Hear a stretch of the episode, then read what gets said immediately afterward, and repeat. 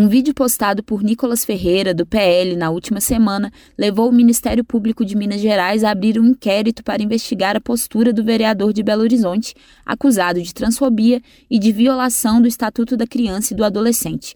A decisão, divulgada pelo órgão na terça-feira, 5 de julho, foi tomada após as vereadoras Bela Gonçalves e Isa Lourença, ambas do PSOL, protocolarem uma representação junto ao MPMG. Apoiador de Jair Bolsonaro, no vídeo o vereador critica uma escola particular por permitir que uma estudante transexual menor de idade utilize o banheiro feminino. Além disso, Nicolas mostra imagens da menina sendo constrangida e sugere um boicote à escola. Para Bela Gonçalves, a atitude do vereador, além de criminosa, foi covarde. É, a minha avaliação sobre a postura do Nicolas no vídeo que ele expõe uma adolescente é de que ele adotou uma postura criminosa não apenas incorrendo no crime de transfobia, que não é a primeira vez, existe inclusive um processo aberto pela vereadora é, Duda Salabert contra ele, denunciando a transfobia do vereador, é, mas também, nesse caso, agrediu uma, uma adolescente. Né? Isso é uma violação do Estatuto da Criança e do Adolescente, uma exposição dessa adolescente, exposição de dados, enfim. É algo extremamente grave, é, extremamente desumano, algo que de fato faz os nossos estômagos embrulharem, né? Como é que é, um vereador é, comete uma covardia é, de criar um caos no ambiente escolar para crescer nas suas redes sociais e na sua base bolsonarista. É, a postura dele não foi isolada, como eu disse, ela é recorrente, né? A forma de construção da base eleitoral dele é a construção do inimigo é, sendo que o inimigo prioritário são as mulheres, as pessoas LGBTs. Basta observar nas redes sociais dele que não existe nenhum projeto de lei para Belo Horizonte, não existe nenhum projeto para o Brasil. É, o projeto dele é o bem contra o mal, é, parafraseando aí o seu, é, o seu presidente, né?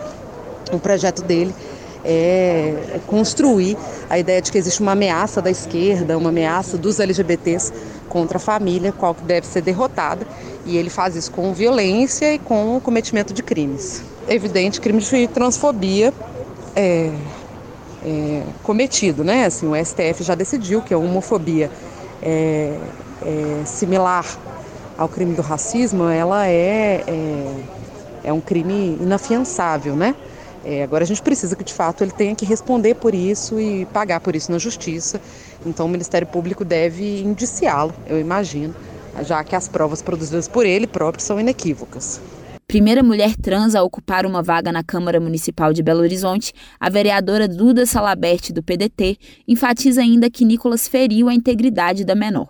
Eu considero uma atitude criminosa, porque viola o Estatuto da Criança e Adolescente, e também covarde, porque expõe uma adolescente é, numa rede social repleta de discursos de ódio num contexto em que muitos adolescentes estão com a saúde mental fragilizada após a pandemia ao retornar às aulas. O despacho do MPMG aponta que o discurso transfóbico contraria as regras fundamentais de uma sociedade plural, justa e solidária, e que ofende a dignidade LGBTI+, além de gerar, abre aspas, danos a uma coletividade imensurável de pessoas, fecha aspas. Antes da divulgação do vídeo, Nicolas já respondia a duas ações na justiça por transfobia contra Duda Salabert. Para Isa Lourença, a exposição da adolescente reflete a postura do vereador, que tem como prática o ataque à comunidade LGBTI. Pré-candidato a deputado federal, Nicolas foi eleito na capital mineira em 2020, utilizando as redes sociais para propagandear o discurso bolsonarista de ódio às populações marginalizadas.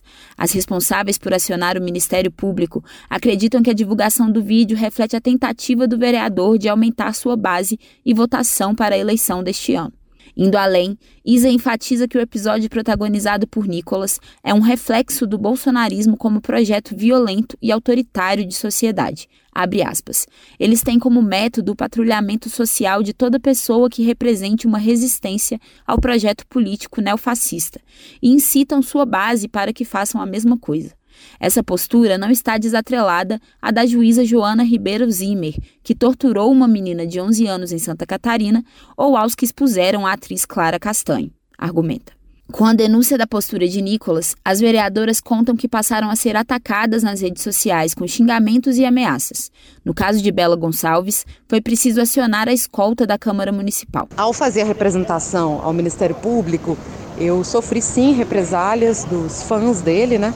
Começaram a me ameaçar nas redes sociais eh, e me atacar nas redes sociais. Essa foi uma das represálias. E a outra foi ameaças diretas de pessoas é, nas galerias, é, bolsonaristas que foram escutados dizendo pela Câmara que iam me bater é, ao eu sair da Câmara Municipal. Por isso que na última sexta-feira, quando a gente disse que ia entrar no Ministério Público, eu tive que sair acompanhada da segurança da Câmara, porque um outro vereador teria escutado na, a, de uma pessoa da galeria de que eu iria ser, é, que eu ia apanhar lá fora quando eu saísse. Para Isa, o vereador tem como padrão acionar as milícias digitais para promoverem ataques coordenados contra parlamentares progressistas da Câmara, além de espalhar fake news cotidianamente para subsidiar as agressões. Uma decisão tomada pelo Supremo Tribunal Federal, STF, em 2019, passou a enquadrar a homofobia e a transfobia como crimes de racismo.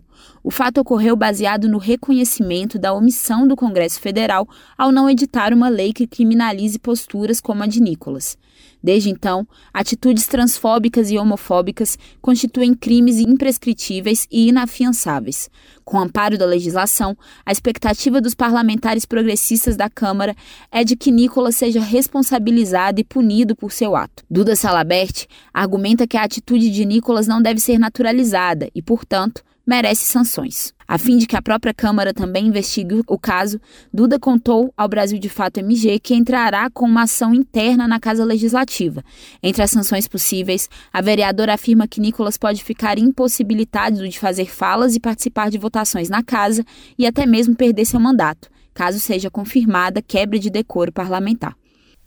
A expectativa é que o Ministério Público, após a investigação, encaminhe né, sanções e punições para o vereador, porque nós não podemos naturalizar um parlamentar que é pago pelo dinheiro público, que use a, a sua cadeira de vereador e seu, seu espaço como vereador para expor né, de forma covarde e criminosa uma adolescente.